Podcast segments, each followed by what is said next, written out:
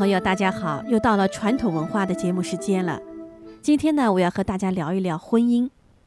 婚姻是人生的大事，然而在现代社会中，人们对婚姻的态度和行为，导致了很多的社会问题，什么家庭暴力、心灵伤害的冷暴力、七年之痒、婚外恋、未婚同居等等，直接造成了社会道德的败坏。产生的巨大业力，又导致了相关恶性疾病的流传。造成人们对婚姻态度变化的原因，可以说是过分的强调自我、强调爱情、放纵欲望、不信因果。人们要解决这一系列的社会问题，需要从根本上入手。今天，我们就从传统文化的智慧中来了解正统的、传统的对待婚姻的态度。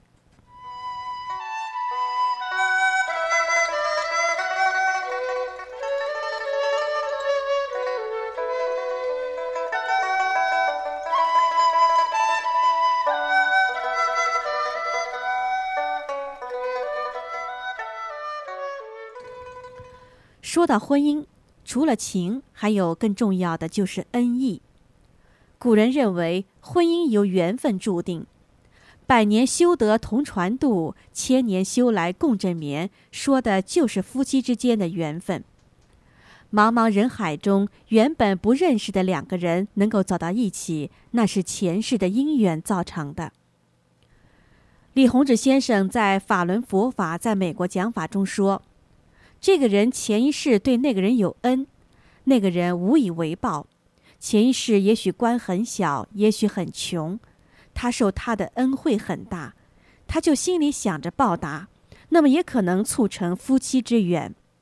那么也有的人前一世爱慕他，或者两个人都爱慕，可是没有那个缘，不能够成为一家，那么就能促成来世的夫妻之缘。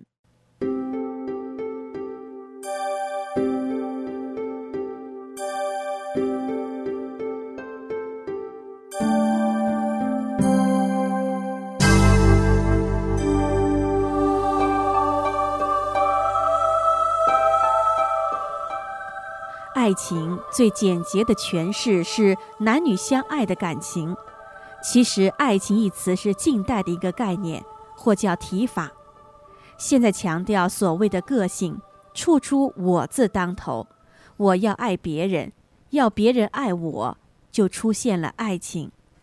在古代，完善的礼法和较高的道德伦理约束着男女之间的感情。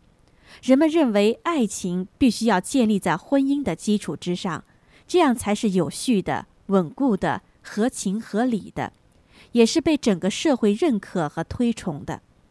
在婚姻基础以外的一切爱情都是不被允许的，是非礼的。婚姻乃人生大事，并非儿戏。自周朝时期制定的六礼，包括纳采、问名、纳吉。纳征、请妻、亲迎，几千年来成为人们对结婚时遵行的法则。古人敬神畏天，重孝道，所以结婚时要拜天地，让天地承认；要拜父母，要父母承认。所以说，古人对待婚姻的态度是恩义在先，缘分在先，礼在先，情欲放在最后。而现在的人，整个对待婚姻的态度都是本末倒置了。好了，我们再来看看两个小故事，从点滴中体会一下古人对待婚姻的基本态度吧。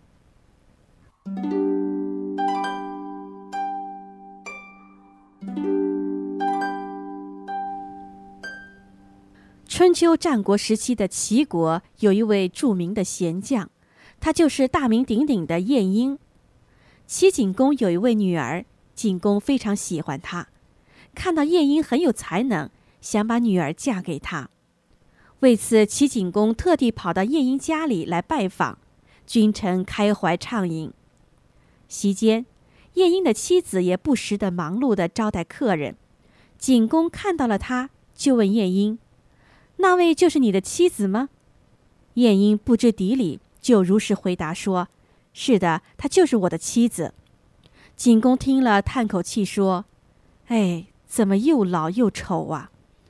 我有一个女儿，年少而且貌美，请允许我把她嫁过来做您的妻室，怎么样？”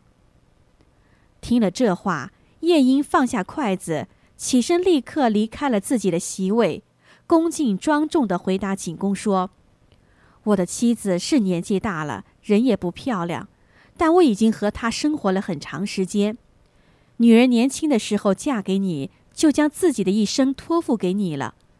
我的妻子在年轻的时候把终身托付给我，不在乎我身贵身贱、个高个矮，而我也接受了。现在大王要把女儿嫁给我，这是何等的荣幸！但是作为一个男人，立天地之间，我已经接受了妻子的托付，又怎么能背弃他的脱身之情而接纳别人呢？晏婴身居高位，而不背弃年老貌丑的妻子，他的为人之道和高尚品质为人们所敬仰。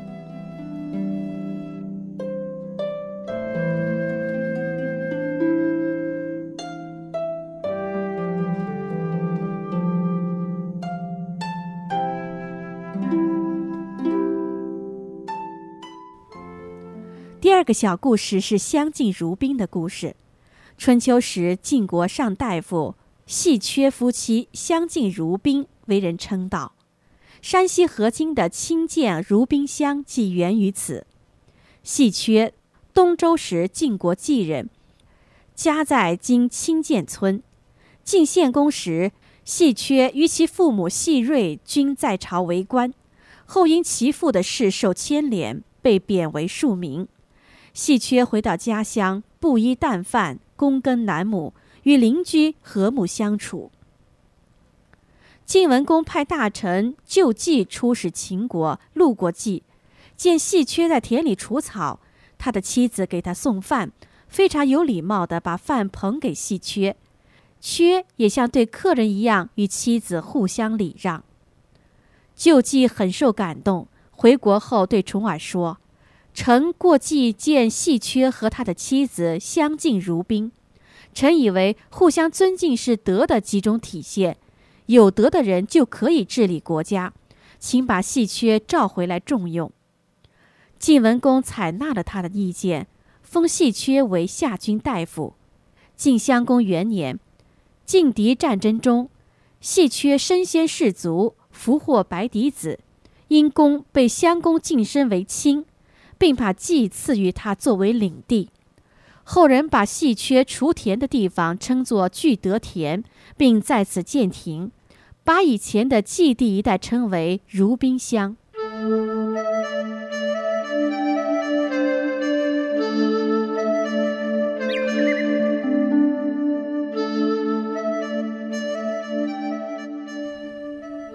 这两个故事都很小。却都体现了传统的对待婚姻的态度。好，亲爱的听众朋友，又到了说再见的时候了，希望您能够从中有所收获。明慧广播电台的网址是 h t t p: 冒号双斜杠 m h r a d i o 点 o r g，欢迎您把自己的感想、意见和建议告诉我们。谢谢您的支持和收听，我们下次节目再见。